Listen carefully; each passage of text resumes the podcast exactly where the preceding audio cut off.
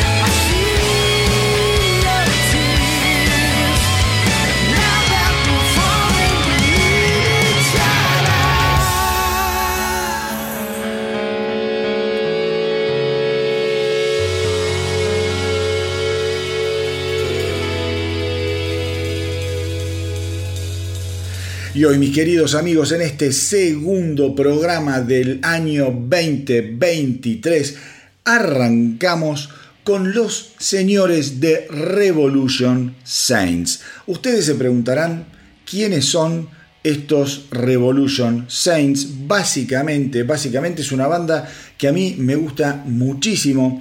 Está formada hoy en día por Dean Castronovo, ese increíble batero, que además acá en los Revolution Saints eh, se encarga de las voces. También, también está eh, acompañando a Castronovo en la formación de la banda el bajista Jeff Pilson. ¿Quién es Jeff Pilson, mis queridos amigos?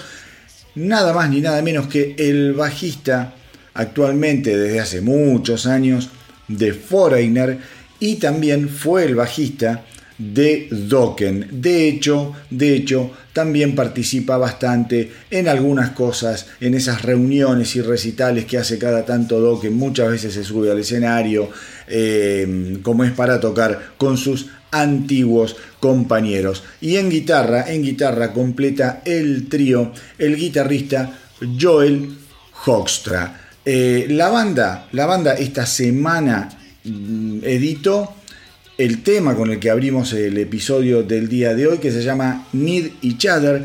Fíjense, fíjense que tiene mucho que ver el sonido de los Revolution Suns, no solo eh, en esta canción, sino si ustedes recorren sus tres primeros álbumes, van a encontrar mucho, pero mucho de lo que es el sonido, la lógica de grabación, de composición de Journey. Quizá la parte más rockera de Journey, pero tienen también los Revolution Saints grandes, grandes baladas. Pensemos además otra cosa, los que siguen el podcast, em, ustedes me habrán escuchado muchas veces recomendarles que traten de indagar eh, sobre todo lo que es la discografía y la producción del sello discográfico Frontiers Music. ¿Por qué les hago ahora hincapié en esto nuevamente? Porque Revolution Science básicamente fue creado, fue creado por Serafino Perugino. ¿Quién es Serafino Perugino? Es un tano presidente y jefe justamente de Frontiers Music, que la verdad, el objetivo de Perugino en su momento, cuando eh, arma la banda o se le ocurre armar la banda, fue a instancias de citarlo a Dean Castronovo, porque de alguna manera Perugino quería darle a conocer al mundo los dotes como cantantes de, de, de Dean Castronovo, que era muy conocido, como les digo yo, por tocar, qué, sé yo, con gente con, como Steve Bay, con Journey, con Bad English, con Hardline. El tipo tiene, bueno, con los Dead Daisies, el tipo tiene muchísimos, pero muchísimos eh, años de carrera, pero como baterista. Perugino descubre a Castronovo como cantante y entonces dice, vamos a armar una banda voy a armar una banda, le voy a proponer armar una banda en función alrededor de sus dotes como cantantes. En lo personal, mis queridos rockeros, yo tuve la suerte de ver a Journey acá en la Argentina hace algunos años, cuando nos visitaron y tocaron en el Luna Park, un show súper rockero hicieron esa vez. De hecho, Jonathan Kane más que tocar los teclados, estuvo apoyando a Neil John en la guitarra. Fue un show verdaderamente fuerte. Y en ese show del Luna Park, Dean Castronovo em, se encargó de cantar una canción hermosísima de Journey que se llama Still They Ride. Y eh, les aseguro que la voz de Castronovo en ese momento me sonó más parecida a la de Steve Perry que la propia voz de Arnel Pineda, que ya es un émulo muy, pero muy fuerte de lo que es y muy, muy fiel de lo que es la, voz magnífica de Steve Perry. Así que ya les digo, esta banda un poco se forma eh, alrededor de la idea de presentar a Castronovo como cantante y bueno, ya tienen tres, eh, es? Tres discos. Eh, la verdad, son excelentes. El primero se llama Revolution Saints, el segundo Light in the Dark y el tercero, que es excelente, se llama Rise.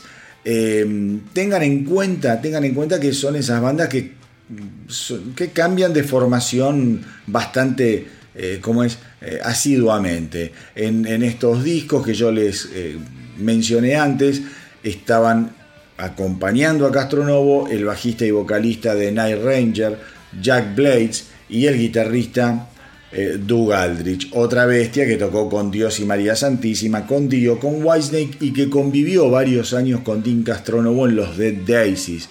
Eh, como yo les decía, en una época gloriosa de los Dead Daisies, cuando tocaba el bajo Marco Mendoza, cuando eh, es, las voces estaban a cargo de Corabi, de John Corabi, aquel de, que, como es de Motley Crue, que reemplazó a Vince Neil, en fin, eh, y la producción, la producción del disco, de los discos y de lo nuevo que se va a venir, como de esta canción eh, Need Each Other, están a cargo siempre de Alessandro Del Vecchio. Alessandro Del Vecchio, para que se den una idea, es el productor estrella de este sello Frontiers Music, está metido en todos, todos los proyectos. A los Revolution Saints les compone prácticamente todas las canciones o participa de la, de la composición de las canciones. Es un tipo que tiene muy internalizada la onda, la onda de lo que es la música de Journey. Eh, de hecho, como les digo yo, el, el, capo, este Serafino Perugino, es un fanático, fanático, fanático de Journey y de todas esas bandas que hicieron grande al soft rock, un poco volviendo a lo que yo les conté hace dos programas eh, atrás sobre Reo Speedwagon y todas esas bandas que hicieron eh, estragos en la década del 80 fundamentalmente desarrollando el, soft rock. Bueno, Perugino, Perugino es un fanático de toda esa música bien eh, como es FM. La verdad, la verdad también hay que decir que el violero que está tocando hoy en, los Revolution Saints, Joel Jocastra, eh, está tocando actualmente, forma parte de Whitesnake y también de las Transiberian Orchestra y de los Iconic.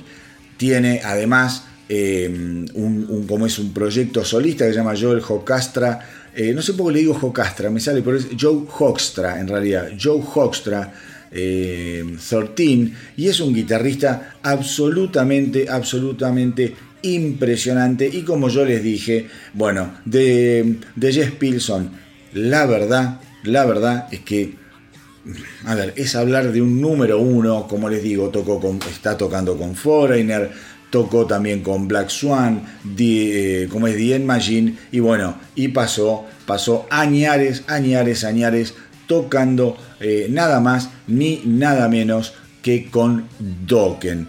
Eh, el nuevo álbum de los Revolution Saints, les cuento, se va a lanzar en la primera mitad del 2023.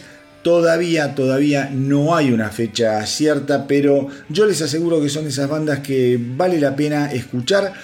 Son bandas que no están eh, en, las radios, que no son difundidas, increíblemente, aunque sea en las radios que pasan clásicos de los 80, eh, en las que están orientadas al, al adult rock me parece que podrían mechar canciones de bandas como los Revolution Saints o como lo que fue el último álbum de Journey eh, que se llamó Freedom del año pasado, que fue un discazo y que tiene un montón, un montón, un montón de carga emotiva y de esa forma de componer canciones que hicieron gloriosos a los años 80. También les cuento en este comienzo del programa que em, esta banda, esta super banda de Winnery Dogs, eh, compuesta por justamente también guitarrista y vocalista Richie Kotzen, un animal, el bajista y vocalista Billy Sheehan y nada más ni nada menos que la bestia de Mar Pornoy en batería, está por lanzar, como yo ya les había contado, su álbum llamado número, se, se llama simplemente 3. Eh, va a salir el 3 de febrero del 2023. Algo deben tener estos muchachos con el número 3 y habrá que jugarle a la lotería.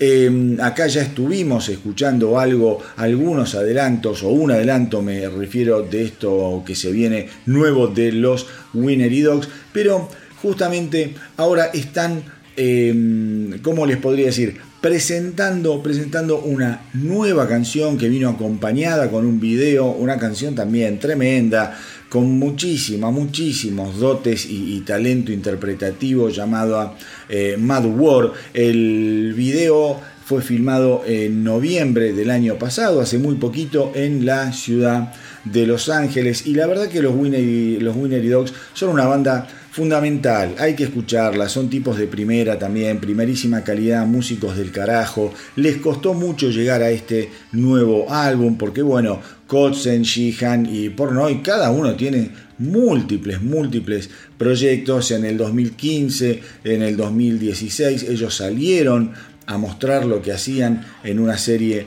de, mm, como es, de giras. Fueron muy, pero muy bien recibidos, pero bueno, después querían realmente adelantar un poco lo que era su nuevo álbum, pero ya saben, la pandemia, los compromisos personales de cada uno de estos músicos son increíbles. Pensemos que Kotzen con Adrian Smith, también de, o sea, de Iron Maiden, estuvo sacando su álbum y estuvo tocando y mostrando lo que hacían. Eh, bueno, eh, Billy Sheehan está ocupadísimo siempre y Pornoy también anda de un lado para el otro. La verdad, la verdad, son tipos muy pero muy ocupados, hacen giras pequeñas por lo general, eh, participan de festivales, no tienen un tiempo como para dedicarle realmente al desarrollo de la banda porque tienen que morfar y llenar el carrito del supermercado y obviamente para eso tienen sus proyectos más conocidos, eh, quizá eh, para poder capear el día a día. Pero finalmente pudieron, pudieron juntarse Aparentemente todo lo que tiene que ver con la composición, la producción, gran parte de la grabación eh, se hizo en lo que es la, la casa de Richie Kotzen en el sur de California. Ahí se pusieron a improvisar todo esto nuevo que va a formar parte de este álbum 3 que sale el 3 de febrero. Y Kotzen un poco dice que el modus operandi eh, de trabajar en las nuevas canciones en el estudio eh, es quizá eh, ponerse a pensar en las melodías, presentar entre los músicos algunos riffs, algunas líneas eh, de, melodías, ¿viste? De, bajos, algunas eh, improvisaciones en las que van jugando y de a poco entre los tres van perfeccionando todo lo que es el armado de las canciones y que realmente nunca se ponen ni se limitan a decir esto no lo vamos a reproducir en vivo. Dicen que o Kotzen, mejor dicho, dice que la prioridad para, para la banda y para él especialmente es llegar a em, lograr un producto grabado en, como es, en estudio lo más perfecto, lo más interesante, lo más motivador em, posible. Y después, bueno, dice, cuando tocamos en vivo tratamos de emularlo de la mejor manera que podemos. Yo les aseguro, mis queridos rockeros, que eh, con el nivel de músicos, con el nivel de músicos que tienen de Winner y Dogs, eso no debe ser ningún, ningún tipo de problema. Ahora, si les parece, ya para cerrar este arranque del segundo programa del 2023 del astronauta del rock, vamos con lo nuevo de Winner y Dogs, un temazo llamado Mad World.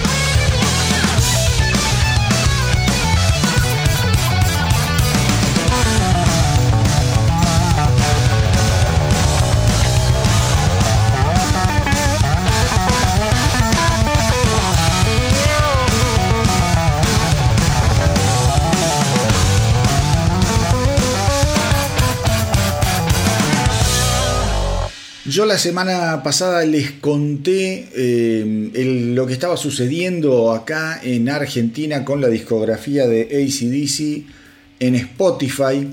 La situación no ha cambiado, seguimos esperando algún tipo de explicación por parte de la empresa, por parte de la banda, la gente sigue a las puteadas, seguimos comunicándonos, tratando de tener algún tipo de explicación eh, porque nos han dejado simplemente con tres álbumes. Yo les comentaba que mm, nos habían dejado con eh, lo que era mm, Power Up, el último trabajo de ACDC, con el anterior, Rock or Bust, y con High Voltage. La verdad es que eh, es un papelón, es una vergüenza. Yo ya a esta altura lo considero como una estafa Conozco cada vez más gente que se está pasando al servicio de Tidal. Tidal tiene toda la discografía que tiene Spotify. Algunas cosas pueden faltar, pero tiene absolutamente de todo, con lo cual el primer mes creo que es gratis. Les recomiendo, les recomiendo que traten de, investigar un poco cómo es la onda en, en Tidal. Hasta que al menos vuelva la discografía de ACDC a Spotify. Tidal es bastante, bastante más barato que Spotify para colmo, con lo cual si aquellos eh, fanas de ACDC que están desesperados, que dicen no puedo creer lo que nos están haciendo, porque la verdad es para no creer, sepan que pueden eh, recurrir al servicio de Tidal, un mes gratis Después creo que cuesta 100 pesos argentinos por mes, o sea, una cagada porque el valor del peso argentino es realmente soretoso, mierdoso e inexistente, es realmente una ganga y van a poder tener acceso a todo lo que tiene que ver con la discografía de ACDC. Por mi parte, insisto, esto es muy parecido a una estafa, una gran estafa que nos está haciendo la gente de Spotify porque estamos garpando, pagando por un servicio que ya no es el mismo y que no da lo que promete. Por parte de la banda también se pueden ir bien al carajo porque uno como fan eh, tiene que soportar que nos vengan a informar todo tipo de pelotudeces cuando tienen que promocionar un álbum, cuando tienen que sacar un libro, cuando tienen que salir de gira, empiezan a hablar y se hacen los simpáticos. Ahora bien, cuando vos le mandás un mail a todas las redes, a través de la página, a través del Instagram, a través de Twitter y no te dan pelota, la verdad es un papelón se pueden ir a la mierda. Spotify y ACDC. Den la jeta, den una explicación y todo bien, pero me parece que es una falta de respeto. ¿Por qué les vuelvo a recordar esto? Primero porque estoy hinchado a las pelotas y tengo mucha bronca. Y segundo porque la noticia que les quiero comentar ahora tiene que ver a ACDC y se linkea con el señor Iggy Pop que acaba de sacar un muy entretenido y lindo álbum cortito de 36 minutos que se llama Every Loser y del que les voy a hablar en unos segundos. Pero esta semana también la noticia, la noticia pasó porque Iggy Pop en un reportaje dijo que en su momento, tras la muerte de Bon Scott, em, le propusieron, le propusieron em, formar parte, probarse para eh, como es las filas de ACDC. Y la verdad es que Iggy Pop dice que él lo conoció a Bon Scott, tuvieron un encuentro eh, maravilloso en algún lugar del mundo que mucho no se acuerda, estaban borrachos y drogados hasta la médula. A veces ve fotos de cómo es de Bon Scott y eh, dice no, no, no lo puedo creer que ya no esté y cuando ve fotos de aquel encuentro también dice, no puedo creer que yo haya conocido a esta bestia, a este fantástico frontman, le encantaba lo que hacía, tenía eh, en esa época ACDC un manager de, ¿cómo es? de mm, que, le, como es que le manejaba la, carrera y frente al cimbronazo de la muerte de Bon Scott se comunicó con el manager de eh, Iggy Pop. En aquel momento eh, él ya no estaba con los Stooges y se había separado y comenzado a coquetear con todo lo que fue su excelente carrera solista.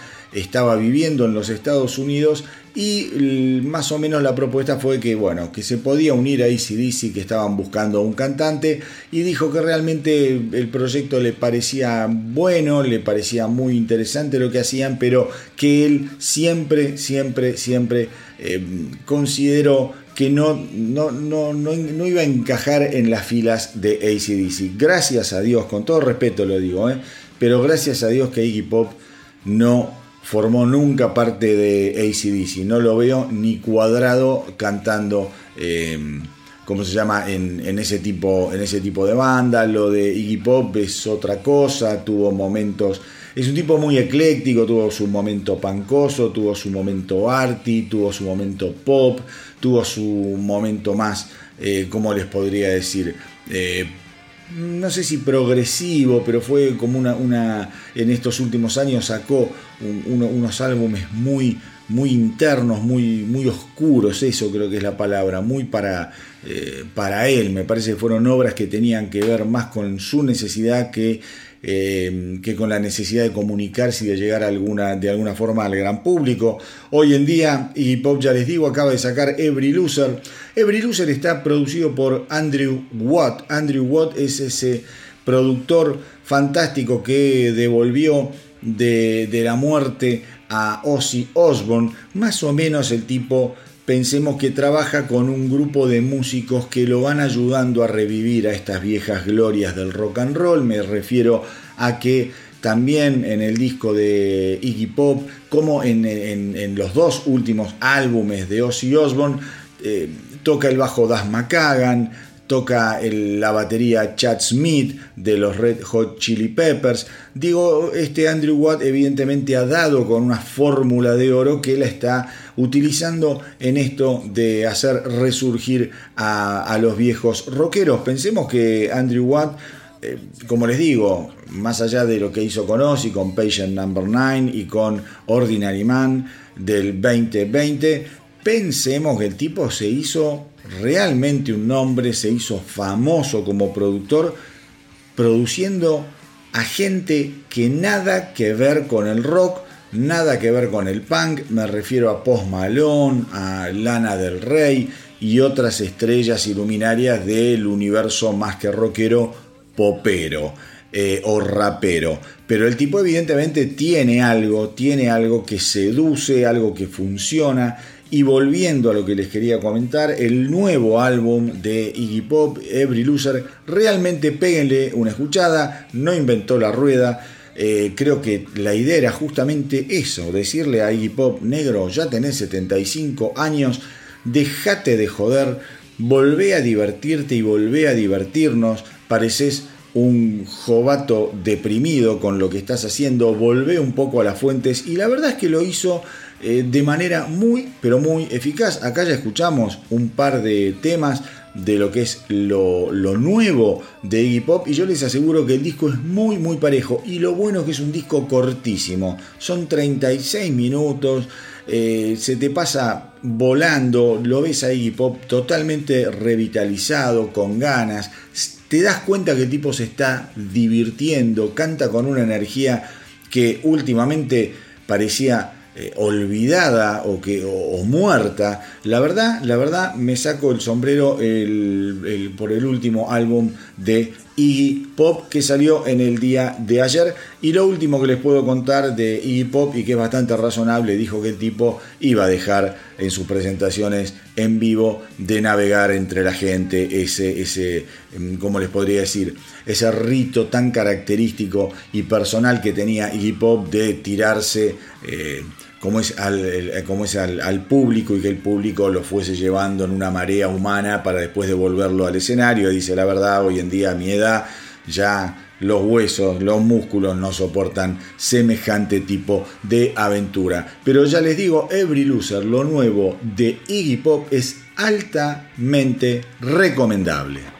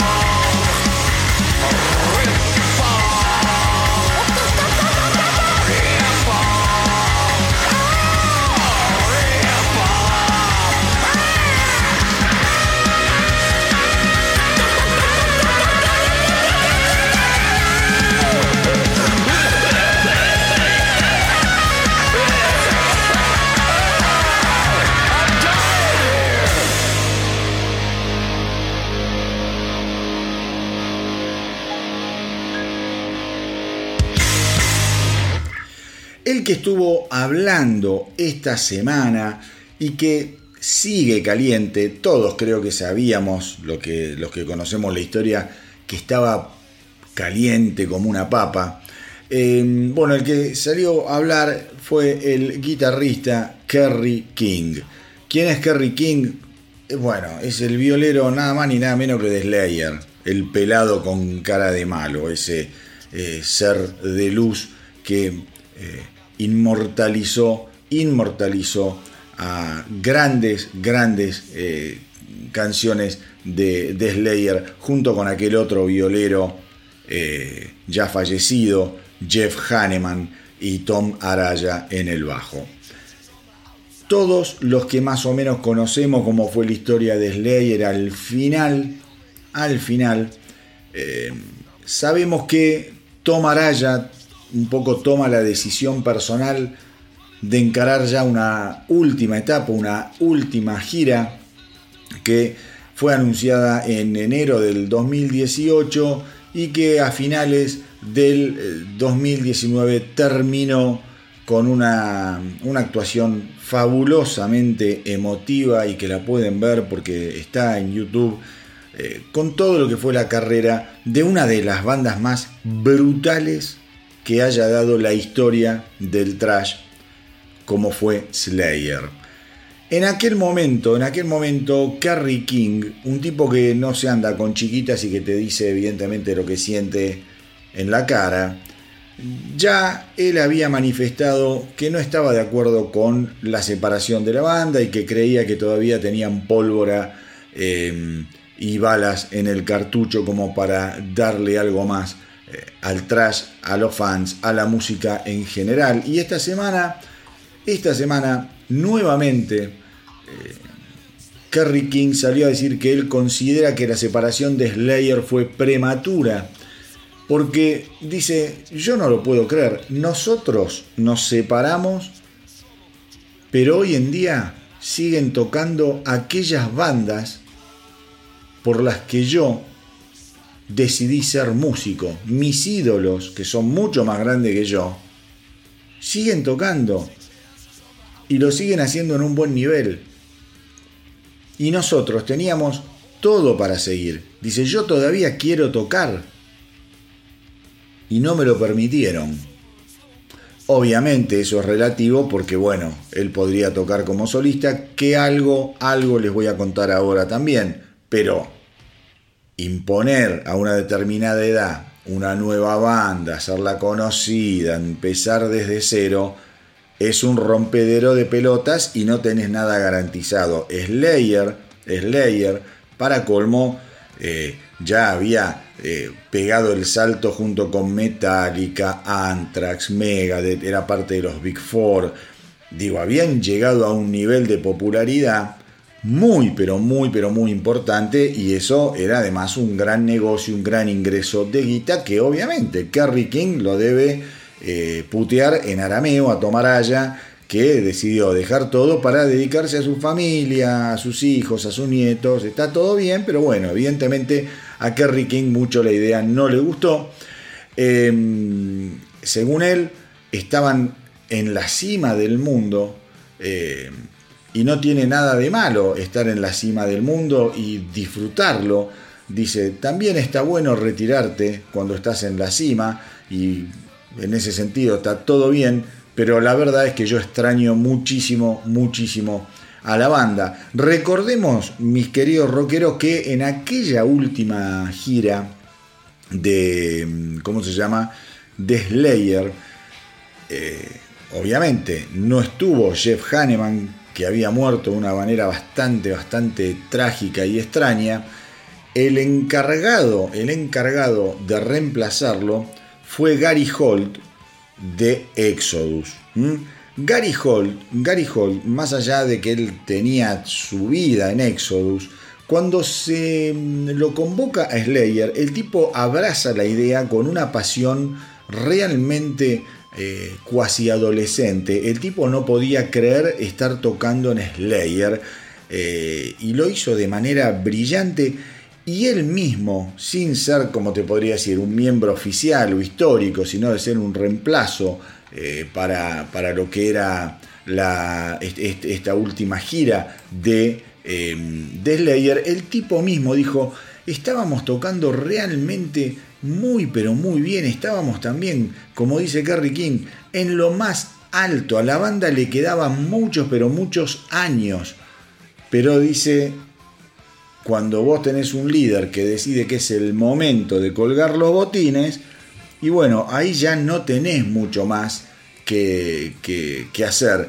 Eh, dice, tenés que alejarte y bueno, y fumártela. Por otro lado, dice, también es cierto que esto tiene un, plazo de vencimiento. Dice, vos no podés estar tocando Angel of Dead a los 70 años. Dice, sería muy, pero muy difícil estar a ese nivel. Pero dice, nosotros estábamos absolutamente, absolutamente en buen estado y teníamos muchos años por delante.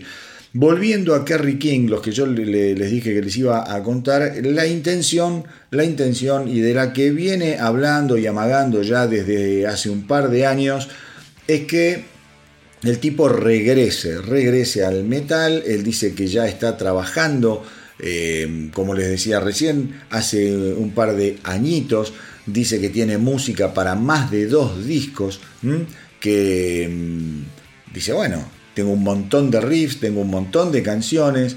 Eh, y otra, otra cosa que confirmó que mm, es que va a tocar el baterista Slayer en lo que es el proyecto de Kerry King. Me eh, estoy refiriendo a Paul Bostaff. Así que vamos a ver cuándo, cuándo eh, Kerry King decide, decide clavar el hacha otra vez en nuestros cerebros con nueva música, con nuevo proyecto. Yo la verdad que le tengo una fe ciega, porque me parece un tipo absolutamente talentoso, un tipo que es fundamental en la historia del trash y me interesa mucho, me interesa muchísimo saber, conocer, escuchar lo que es capaz de hacer sin estar agarrado de la mano de Tom eh, Araya y de lo que es el, paraguas de Slayer. No tengan ninguna duda que no va a salir con un disco de baladas, sino que va a salir con un álbum atronador que seguramente tendrá puntos en contacto con Slayer. Así que mis queridos rockeros, hay que estar atentos. Yo supongo que Kerry King, si ha empezado a hablar, es un tipo que se guarda mucho, si ha empezado el año hablando Dios quiera, Dios quiera que con el correr de los meses eh, nos sigan llegando noticias sobre la evolución de lo que podría ser la edición de su primer álbum con su nuevo proyecto.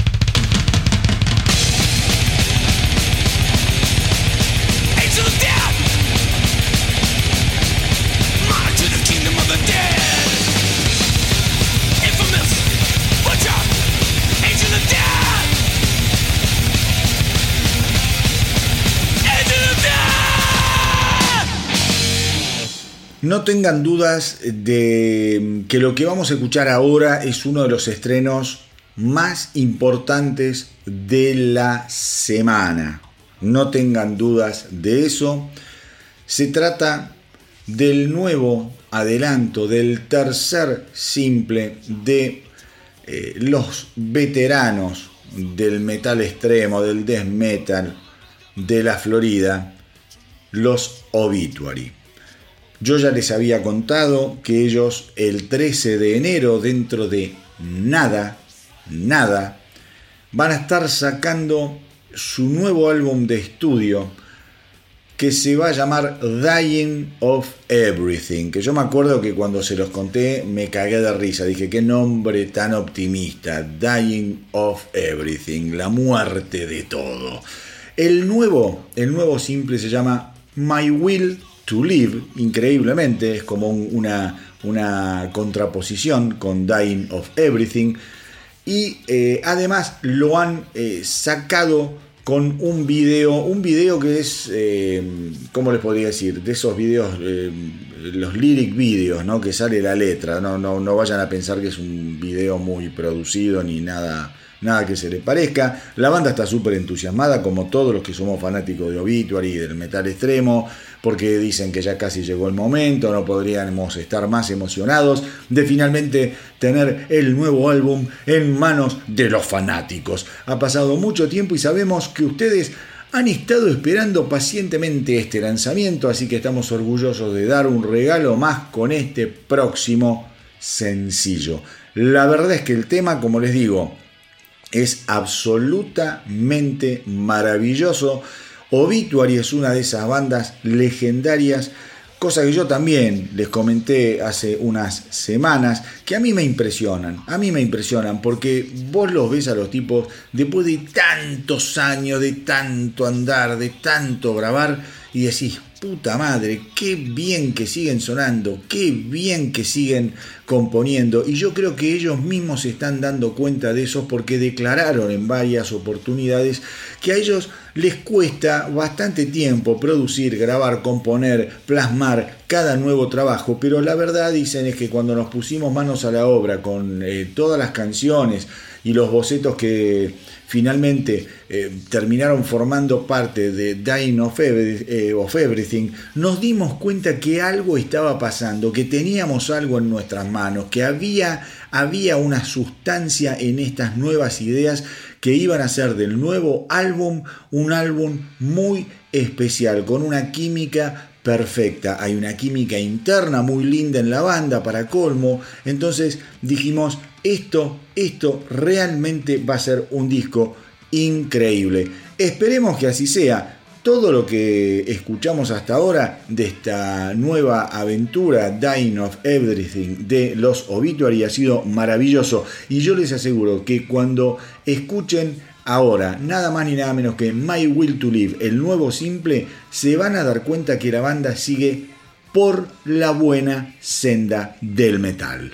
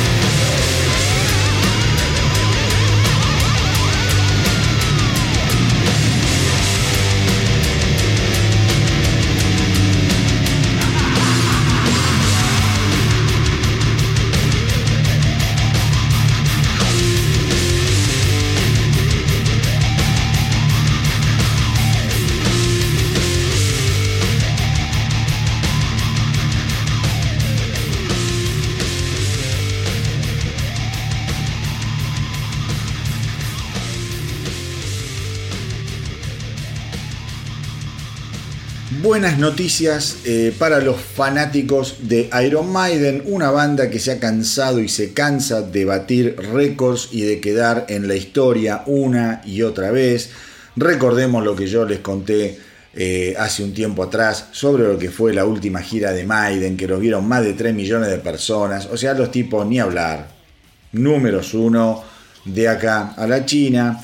Sepamos que la noticia esta semana tiene que ver con que Iron Maiden se ha convertido en el quinto grupo musical en ser honrado con su propio juego de estampillas por el servicio postal Royal Mail con sede en Londres, Inglaterra. Yo les aseguro que estuve viendo las estampillas, las fotos que salieron en varios medios especializados y son divinas, están recontra, recontra buenas. Pensemos que Iron Maiden estas estampillas las van a vender como si fuesen agua. Imagínate que ya eh, lo que son discos ya vendieron más de 120 millones de álbumes, es una negrada. Con lo cual te digo, son de los tipos más importantes de la historia del metal y de la historia de la música en general. Les dije que eran el quinto grupo que tenían sus juegos de estampilla. ¿Quiénes son los otros cuatro? Pues bien, miren de quiénes estamos hablando, al nivel que han puesto a los Iron Maiden, a, nivel de, de Beatles, que ya tiene sus estampillas, Pink Floyd, Queen y los Rolling Stones. La verdad, la verdad, una cosa espectacular, es un hito, parece una boludez para mucha gente, que no tiene que ver con la música, pero todo esto tiene que ver con, eh, ¿cómo les podría decir? Reivindicar, reivindicar a la cultura que se ha generado a partir del nacimiento del rock and roll. Fíjense, dentro de estas cinco bandas ahora tenemos los exponentes eh, primarios como fueron The Beatles y los Rolling Stones. Tenemos los exponentes quizá más progresivos, más volados como fueron Pink Floyd. Y tenemos a los ultra, ultra amados no solo en Inglaterra sino en el mundo que fueron los Queen, una banda que se cansó de mezclar estilos, hizo rock progresivo, hizo rock eh, ¿cómo les podría decir? FM, hizo baladas. Eh, bueno, eh, fue, fue una, una, banda que se le animó hasta al, rockabilly, es una banda que se le animó a, hacer experimentos operísticos. Digo, todo, todo lo que tiene que ver, todo lo que tiene que ver con reivindicar y reforzar la idea del impacto cultural que ha tenido el rock en los últimos 60, 70 años, qué sé yo, realmente a mí me conmueve y me hace muy, pero muy feliz. La verdad que Iron Maiden haya llegado a este momento de su carrera eh, después de cuarenta y pico de años de su formación, poder estar representados en sellos reales, la verdad, la verdad es que es un orgullo y un verdadero honor y está buenísimo que el heavy metal también pueda, eh, ¿cómo les podría decir? Asomar la cabeza, ser punta de lanza, ser un ejemplo de todo, de todo este tipo de acontecimientos que tienen que ver justamente con instituciones que son súper conservadoras, pero que sin embargo se dan cuenta de que este tipo de bandas, este tipo de músicos han contribuido a la, a la cultura contemporánea sin, sin entrar en el detalle de la guita que le han hecho recaudar a Inglaterra. De eso no tengan ninguna duda. ¿Mm? El lote de, estampillas, digamos, eh, bueno, va a tener eh, fotos en vivos de, de los miembros que fueron tomadas entre 1983 y el 2018 y después también va a tener por supuesto a la mascota icónica eh, de Eddie eh, em, como es va a tener también el, arte de lo que es el sencillo el simple de lo que fueron canciones como The Trooper Aces High así que ya les digo ya les digo un, eh, un, acontecimiento que quizá no tiene que ver necesariamente con la música, pero que a mí me pone muy, pero muy orgulloso. Steve Harris, obviamente, dice que todos quedaron absolutamente asombrados en el buen sentido cuando escuchamos por primera vez sobre el proyecto conmemorativo e igualmente nos quedamos sin palabras cuando vieron los sellos, cuando vieron las estampillas por primera vez. Eh, dice que se ven magníficos y creo que realmente capturan la esencia y la energía de Iron Maiden. Todos estamos muy orgullosos de que Royal Mail haya elegido honrar el legado de la banda de esta manera y sabemos que nuestros fans se sentirán de la misma forma. No tengan ninguna duda que al menos este fan, el astronauta del rock, se siente absolutamente orgulloso.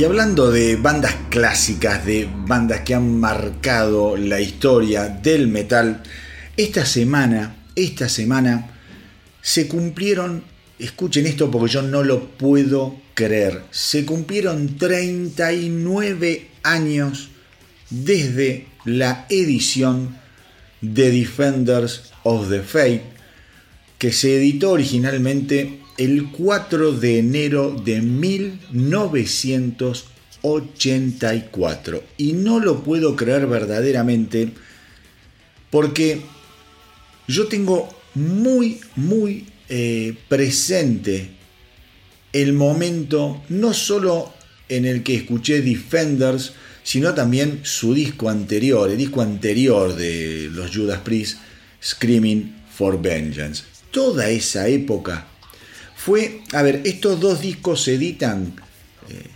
con una diferencia de un poquito más de un año. Pensá que en el 83, en septiembre del 83, eh, cuando Judas Priest va a Ibiza, en España, eh, ¿cómo es? Mm, a grabar, a grabar Defenders of the Faith, estaban terminando, habían terminado muy pero muy poquitito antes la gira de Screaming for Vengeance, un disco que los puso en lo más, en lo más alto del metal. Un disco que escucharlo aún hoy se te hiela la sangre. De lo bueno, son todos, todos himnos los de Screaming for Vengeance. Bueno, ellos apenas terminan la gira de Screaming for Vengeance, se meten otra vez en el estudio, otra vez con Tom Allen, su productor, eh, a grabar lo que sería Defenders of the Faith. Un álbum, como les digo, que está cumpliendo o que cumplió esta semana 39 años y que de principio a final es una obra maestra una obra maestra. Canción tras canción es una salvajada de riff de guitarras. Guitarras que pelean, que se mezclan, que se contestan. La verdad es que yo tengo muy, pero muy presente, muy presente toda esta época. Era escuchar estos dos discos en forma permanente. Permanente. Nunca me olvido. Yo siempre me acuerdo de estos dos discos. Me acuerdo de todo lo que escuché Balls to the Wall, que yo les contaba la otra vez, eh, de los Accept. Lo que escuché en esta época, discos como Blackout de Scorpions, Love at First Thing de los Scorpions. Digo, wow, qué época gloriosa, qué época incendiaria del metal. Defenders of the Fate, obviamente, a ver, en algún punto se lo considera como un disco gemelo de lo que había sido Screaming for Vengeance. Screaming había tenido tanto éxito que cuando llegan al estudio a grabar eh, Defenders, obviamente los Judas todavía, todavía estaban latiendo con eh, la vibración de Screaming for Vengeance. Entonces vos cuando escuchás los dos discos encontrás más o menos la misma impronta, el mismo sonido. Vos podés escuchar Free Will Burning y te hace acordar eh, a cómo sonaba Electric Eye. Some Heads Are Gonna Roll te puede hacer acordar un poquito a You Got Another Thing Coming. The Sentinel te va a hacer eh, escuchar, eh, te, vas a, te va a hacer como es rememorar a lo que fue justamente el tema Screaming for Vengeance. Digo, son discos que van absolutamente de la mano en el buen sentido en el buen sentido. No es el caso de también de Judas, eh, que sería en el mal sentido Turbo y, eh, eh, ¿cómo se llama? Ram It Down, son dos discos que también medio van de la mano. De hecho, estaban, estaban pensando hacer un disco en vivo cuando hicieron em, Turbo. La discográfica les dijo no, paren la mano. Y después, cuando graban Ram It Down, muchas canciones, tres, cuatro canciones, ya venían de la mano de lo que había sido Turbo. Y la verdad que en ese caso, para mí, el resultado fue una cagada. En este caso, esa similitud, esa gemelitud, si existe la palabra, entre Screaming for Vengeance y Defender of the Faith fue realmente maravillosa. Los mismos, los mismos Judas eh, Priest sabían que estaban en la cresta de la ola, que estaban pasando un momento magnífico y también eran conscientes de todo el descontrol interno que había en las filas de Judas Priest a nivel alcohol, fundamentalmente a nivel cocaína, la década del 80 fue muy, muy duranga, eh, pero dice también Halford que en algún punto ellos eh, sabían, sabían que tenían la responsabilidad de hacer un buen disco que estuviera a la altura de su antecesor y que a la hora de grabar y de, componer medio se ponían las pilas y que sacaron un gran, un gran disco adelante como fue eh, Defenders of the Fate. Eh, para todos aquellos que les gusta Judas Priest y que no lo hayan escuchado, sepan que en el historial del astronauta del rock hay un episodio especial dedicado a lo que es em, Judas Priest. Hay dos, en realidad, dos, especiales. Eh, y realmente, realmente son maravillosos. Eh, dos especiales en los que fuimos dividiendo un poco lo que fue la discografía porque es muy extensa, pero en estos dos eh, programas especiales que los tienen disponibles van a encontrarse, van a encontrarse con un análisis profundo de cada uno de los discos, con mucha información, con un montón de datos que eh, uno lo sabe porque los ha vivido, sensaciones, experiencias, anécdotas alrededor de la banda. De hecho, esta semana, cuando salió bueno, la, noticia de los 39 años de Defenders of the Fate con los muchachos que hicimos el especial, nos mandábamos mensajes y no lo podíamos creer.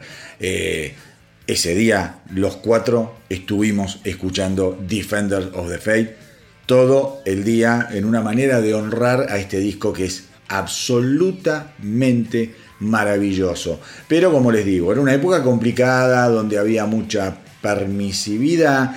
El disco tuvo un par de quilombos, tuvo un par de quilombos, porque en esta época en esta época estaba eh, todo, todo ese, ese movimiento eh, tan hipócrita de, de, los yanquis, de los americanos, de, que era una liga de padres que analizaba las letras. Entonces habían hecho una lista de las 15, 15, se llama, a ver cómo lo podría decir, de eh, una lista de las 15 bandas más asquerosas para lo que era la juventud. Dentro de esa lista entran los Judas Priest justamente por la canción Eat Me Alive. Eat Me Alive, bueno, hay que leer la letra, pero bueno, básicamente te lo dice, te lo dice claramente, dice, te obligaré a punta de pistola a comerme vivo. Saquen sus propias conclusiones. Fue toda una época muy dura para los rockeros, para el heavy metal, que después quedó en la nada se resolvió con una etiqueta que se sigue usando. Es un, advisory que te dice, bueno, acá en este disco vas a encontrar letras, subida de tono, pelotudeces que ya no tienen ningún tipo de sentido. Eh, pero que en esa época fue realmente, fue realmente complicado. De eso también hablamos en, el especial de lo que em, se, de, lo que son eh, los Judas Priest. Así que ya les digo, se han cumplido 39 años de un disco incendiario, incendiario, con canciones como Free Will Burning, Love Bites, Eat Me Alive, Some Heads Are Gonna Roll y por supuesto The Sentinel.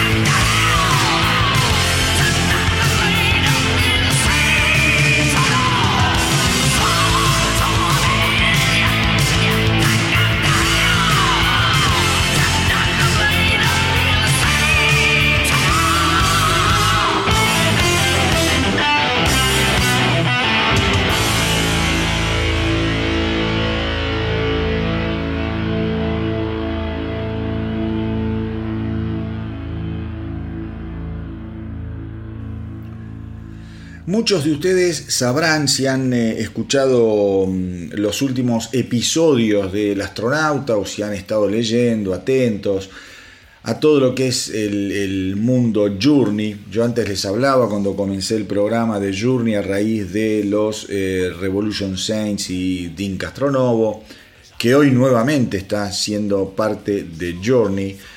Em, bueno, hay un quilombo grande como una casa entre Neil John, miembro fundador de, eh, de la banda, y Jonathan Kane, tecladista, que entrara allá por 1980 más o menos, una cosa así. Tecladista que venía de los Babies, la banda de John Wade, en fin.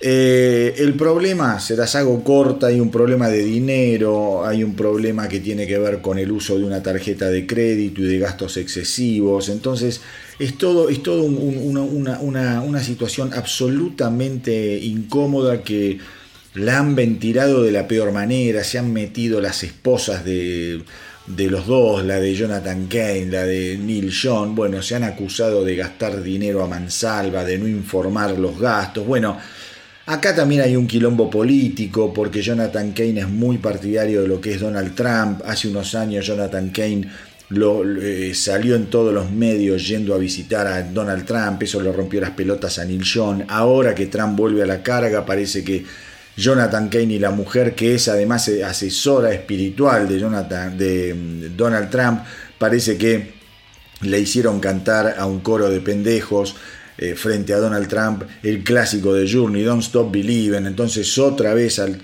tema económico además se sumó esta nueva eh, pelea política. Básicamente, básicamente Journey está absolutamente en llamas, a punto de encarar una gira, una gira que va a conmemorar los 50 años de existencia de Journey, pero ya está toda cerrada la gira. Entonces esto este bombazo cae en un, en un momento realmente, realmente complejo. Y esta semana, esta semana, Neil John confirmó que en la gira por los 50 años va a estar tocando el teclado nada más ni nada menos que Greg Rowley. ¿Quién es Greg Rowley? Greg Rowley es el tecladista que junto con Neil fundó Journey. Los dos tocaban en Santana, muy jovencitos, se las toman de Santana y arman el proyecto Journey. En los primeros álbumes de Journey, la voz además estaba a cargo de Greg Rowley, pero no pasaba nada con los discos hasta que entra Steve Perry, a instancias de la discográfica. Dicen, miren muchachos, está todo lindo con lo que hacen ustedes, pero no le venden un disco ni a sus tías. Necesitan un frontman. Ese frontman resultó ser nada más ni nada menos que Steve Perry, considerado uno de los grandes cantantes de la historia del rock. Conviven, conviven con Rolly durante un tiempo hasta que Rolly, cansado de las giras, cansado de eh, de estar eh, grabando, tocando, saliendo de gira. Bueno, se va de la banda. Se va de la banda. Él mismo les recomienda a Jonathan Kane que lo tuvieran en cuenta y es ahí que entra Jonathan Kane, hoy uno de, em, de, estos, de estos, dos protagonistas del gran escándalo que está transitando Journey. Bueno, en el 50 aniversario de la banda en esta gira que se va a iniciar en el 2023, ahora dentro de un par de meses, va a estar tocando nuevamente el teclado Greg Rowley.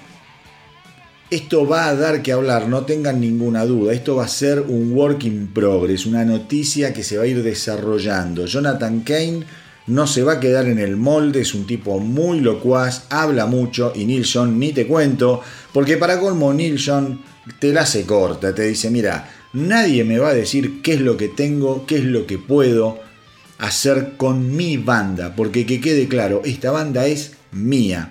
Sucede, mis queridos rockeros, que más allá de eso, Neil John a lo largo de la carrera de Journey tuvo que ir haciendo ciertas concesiones.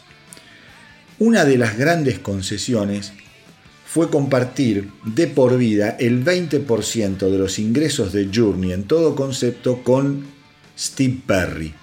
Steve Perry hace una veintena de años que cobra el 20% de cada pedo que se tira a Journey sin hacer nada, por contrato. Así de simple. Otra de las concesiones que tuvo que hacer Neil John a lo largo de su carrera es participarlo como miembro societario, mm, casi en igualdad de, condiciones que él, a Jonathan Kane. Y estamos hablando de una de las marcas más poderosas, eh, reconocidas, exitosas y económicamente redituables de lo que es el rock. De eso no tengan ningún tipo de dudas. Journey es una banda eh, que tiene una marca registrada como pocas en la historia del rock. Una banda vigente, una banda que no ha parado de tocar a lo largo de todos estos 50 años. Hubo un momento en el que formaron Jonathan Kane, Tim Castronovo, Neil Sean, John Wade. Formaron un proyecto en el que sacaron dos muy lindos discos, se llamó Bad English pero después, después eso quedó en la nada y volvieron a Journey. Digo, es una noticia súper, súper eh, impactante. Ya Greg Rowley había estado coqueteando con eh, Neil Sean en un proyecto que él había armado hace un par de años atrás, en donde un poco juntaba varias canciones de distintas épocas de Journey y invitaba a tocar a, como es, a ex integrantes de la banda, entre ellos a Greg Rowley. Bueno, Veremos qué pasa, veremos qué pasa.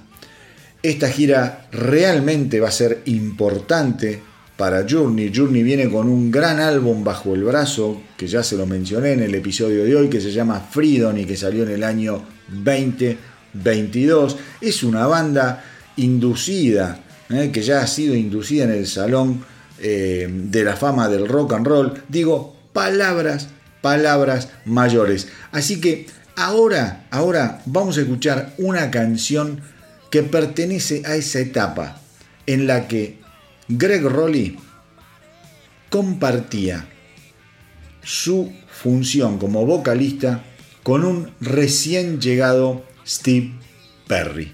No se lo pierdan porque es sensacional.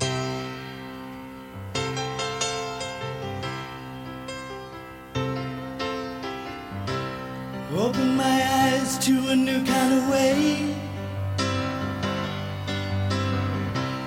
All the good times that you saved. Are you feeling? You feeling that way too? Or am I just? Am I just a fool? In the summer.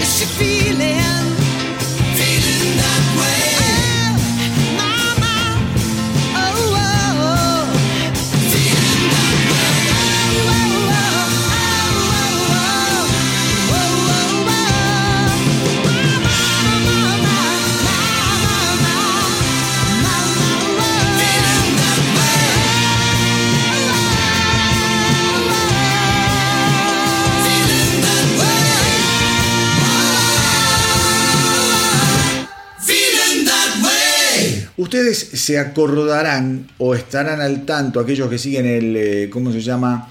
El, el podcast, el programa, que hace un par de semanitas yo hice una especial sobre el lado B del soft rock dedicado a Río Speedwagon y a toda su etapa previa a los 80. Justamente el episodio terminaba con High Infidelity. No, no, no, ni lo escuchamos ni hablé de ese álbum, porque digamos que ahí arranca quizá la etapa más eh, soft rock. Y yo lo que quería hacer en ese especial era hablar un poco sobre todo lo anterior, toda la base rockera que tenía Río Speedwagon en la década del 70. El programa tuvo muy linda repercusión, me llegaron buenos comentarios. Y esta semanita que pasó se supo justamente que los Río Speedwagon van a seguir adelante, pero después de 55 años de carrera, el miembro fundador y tecladista Neil Docty cuelga los botines para dedicarse a su vida, a disfrutar de su cuenta bancaria, a descansar. El tipo tiene 76 años y Reo Speedwagon es una verdadera locomotora que no para de tocar. Piensen que para el 2023 la banda ya tiene más de 50 shows agendados y, y es, eh, a ver, es mucho. Es un tipo, como les digo, si eh, Neil Docty tiene 76, yo no sé cuántos tiene Kevin Cronin, pero debe andar por ahí, 70, 71, 2, por ahí, no, la verdad que no lo sé. El bajista Bruce Hall también es un tipo eh, ya grande, pero es una banda que no para. Tocan permanentemente, el año pasado se cansaron de tocar y así sucesivamente. Es una banda que tocan solos, tocan en festivales, tocan mucho, hacen esas giras, viste, eh, y esos cruceros con bandas como, qué sé yo, como Loverboy, con bandas como Styx, con bandas como Foreigner, toda, toda, toda esa camada de bandas que durante los años 70 y 80 definieron un, determinado sonido, eh, se juntan y hacen, hacen eh, estas giras o estos cruceros. Bueno, Río Speedwagon no para. Insisto, ya tienen más de 50 shows agendados para el 2023 y yo creo que cuando termine el año van a haber tocado, no sé, 80, 100 shows. Son una máquina de tocar en vivo. Eh, pensemos, pensemos que eh, es un impacto, es un impacto que eh, Neil Docty deje de, tocar con ellos, ha tocado toda la vida, es el único miembro de Rio Speedwagon que participó en todos los discos. Yo ya les explicaba que Kevin Cronin tuvo una época en la que no estuvo en la banda, eh, después regresó y pasó lo que ya todos conocemos, pero digo, eh, se inscribe e inaugura para Río Speedwagon eh, ese capítulo que cada vez es más común y va a ser más común y del que yo siempre hablo, que tiene que ver con las bandas que siguen girando más allá de no tener ningún miembro original. ¿Mm? En el caso de, de Journey, queda uno solo, Neil John. En el caso de Foreigner, Mick Jones está prácticamente retirado y cuando yo los vi, él no tocó. Kiss está coqueteando con ese tipo de propuestas para cuando terminen The End of the Road. Thin Lizzy, en fin, está lleno, lleno de bandas que siguen adelante, sin ningún miembro original o con un miembro original. Yo les contaba, Judas Priest, el único miembro original que tiene, y bueno, te guste o no, es Ian Hill.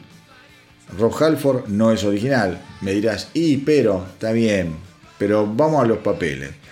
Y no pasa nada. Mientras la música, bueno, Axel, mamita. Eh, está Wolf Hoffman y nada más. Y ahí la tenés, Axel. Entonces, me parece que lo importante termina siendo, siendo la música. Eh, me pareció una noticia que la quería dar también porque justito hace un par de episodios atrás hice un especial de Río Speedwagon. De esto no se sabía nada. Esta noticia se conoció hará dos, tres días. No han dado todavía a conocer quién va a ser el reemplazante de Docty. Supongo que van a contratar a, un buen músico de sesión, no muy conocido, no, no, creo que venga Don Airy, ¿viste? un Rick Wayman, por poner ejemplos absurdos, ¿no? No creo que, ¿entendés? claven un, tecladista muy, muy junado, sino que van a agarrar a alguno para agarparle por sindicato, plum, hacer las bases y a la mierda. Eh, porque ya no necesitan, no necesitan una primera estrella en, en Reo Speedwagon. De última, yo te digo, acá la única estrella en esta banda es Kevin Cronin. Así de simple, los demás son figuritas intercambiables. Así que bueno, mis queridos rockeros, una nueva etapa, ni bien sepamos, ni bien sepamos quién es el reemplazante y cómo sigue la historia después de la salida de Neil Docty, quédense tranquilo que yo acá, obviamente en el astronauta del rock, se los voy a estar contando.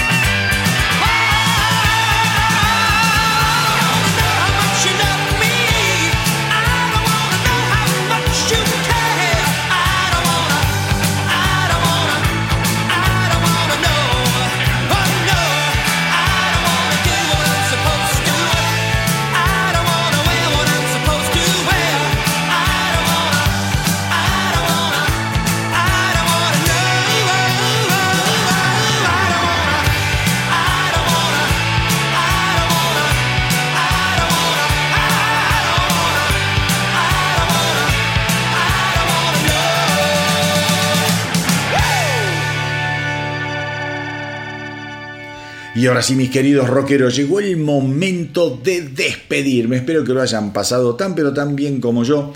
Y recuerden hacerme el aguante en Facebook, en Instagram, en www.elastronautadelrock.com y no dejen de visitar el canal de YouTube que está creciendo mucho, de a poco, pero mucho. La gente participa, la gente opina. Eh, obviamente lo que hago en el canal de YouTube no es eh, eh, algo que tenga necesariamente que ver con lo que yo estoy haciendo en el podcast. Informo, pero no paso música y tampoco estoy una hora y media hablando. Son videos cortos, 10, 15, 20 minutos, donde agarro una, dos noticias que me parecen importantes eh, para que ustedes las conozcan y para que puedan opinar. Las opiniones están absolutamente abiertas a todo el mundo para que digan lo que quieran. El otro día una flaca... el otro día una flaca me pone... Estás igual al ruso Berea. Y digo, la puta madre, estoy jodido, en serio. Yo me miro al espejo y me más o menos me veo bien. Y me, me tiró, estás igual al ruso Berea.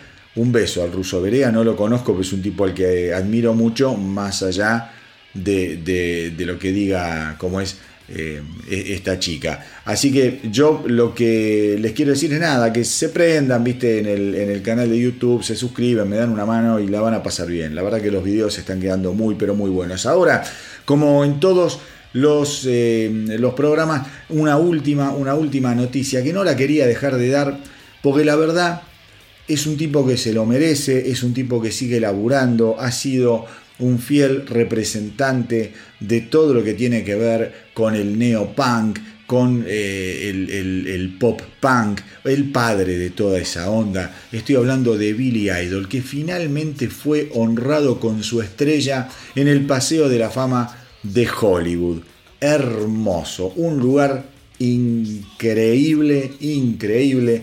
Esto, eh, bueno, la estrella, la estrella de él se puso justamente frente a esa disquería icónica que es Amoeba Music y eh, ¿qué se puede decir? Es un lugar súper turístico, todos aquellos que fuimos a Los Ángeles, no, o sea, no, no podés no ir al Paseo de la Fama para ver estrellas de músicos, de actores. Bueno, esto realmente eh, eh, es, es, para Billy Idol como, ¿cómo les podría decir? Como un premio a todo lo que es su carrera. Un tipo que estuvo hace muy poco acá en Argentina, que tocó en el Luna Park y que dio un show maravilloso y que ha grabado dos EP, uno en el 21 y otro en el 22, que la verdad se te caen las medias. El tipo está en recontra buen estado, me pone absolutamente eh, feliz. Estamos hablando de un músico que en la época, en la época de oro de la MTV, cuando la MTV era la MTV y no la caca que es ahora, eh, bueno, Billy Idol aparecía permanentemente. Permanentemente. Era uno de los tipos más conocidos en el mundo del rock y del pop. Un músico que ha vendido también 40 millones de álbumes por abajo de las patas.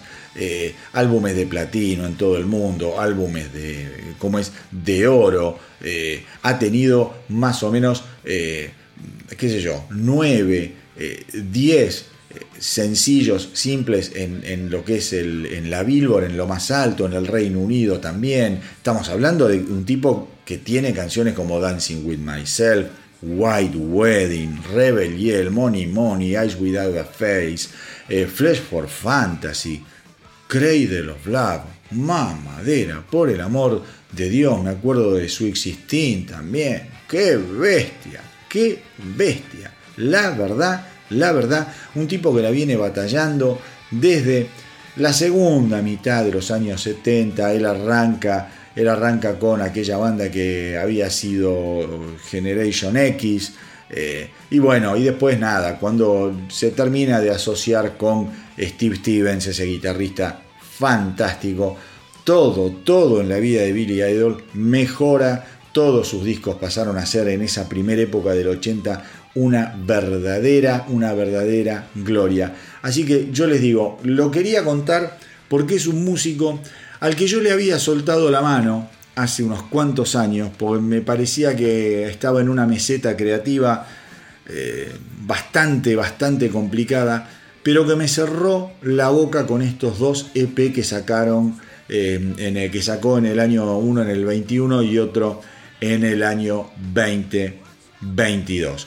Por ahora, nada más, obviamente, nos vamos a ir escuchando un temazo de Billy Idol, no les voy a decir cuál para que lo escuchen y se vuelvan absolutamente locos. Es uno de los, de los eh, de, las canciones de la carrera de Billy Idol que a mí más me gustan y no se los mencioné en todas las que les mencioné recién y tampoco, tampoco eh, pertenecen a los últimos EP de Roadside eh, y The Cage. No, es algo bien clásico.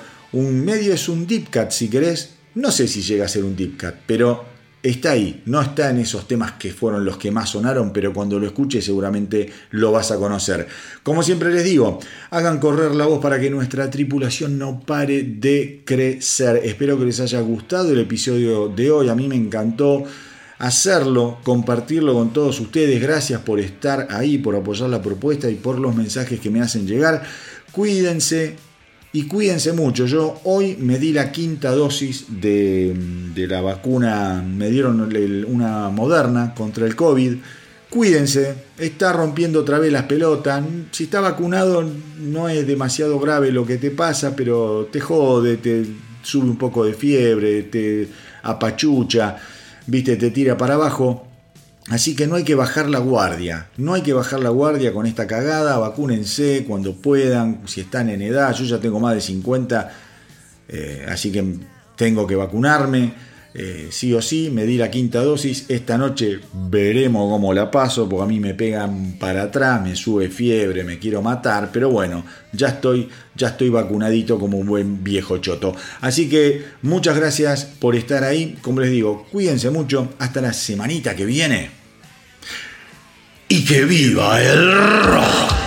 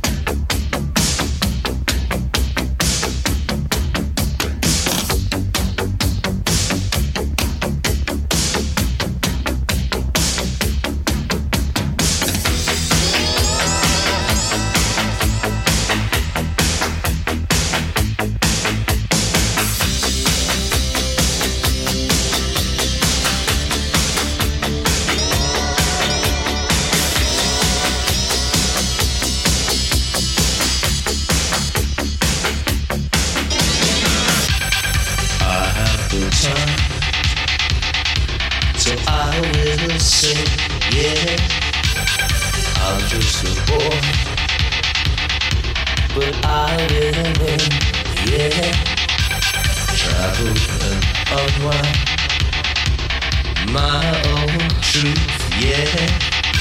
I'll my head on rock of youth, yeah.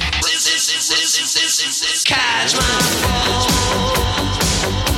if I should stumble.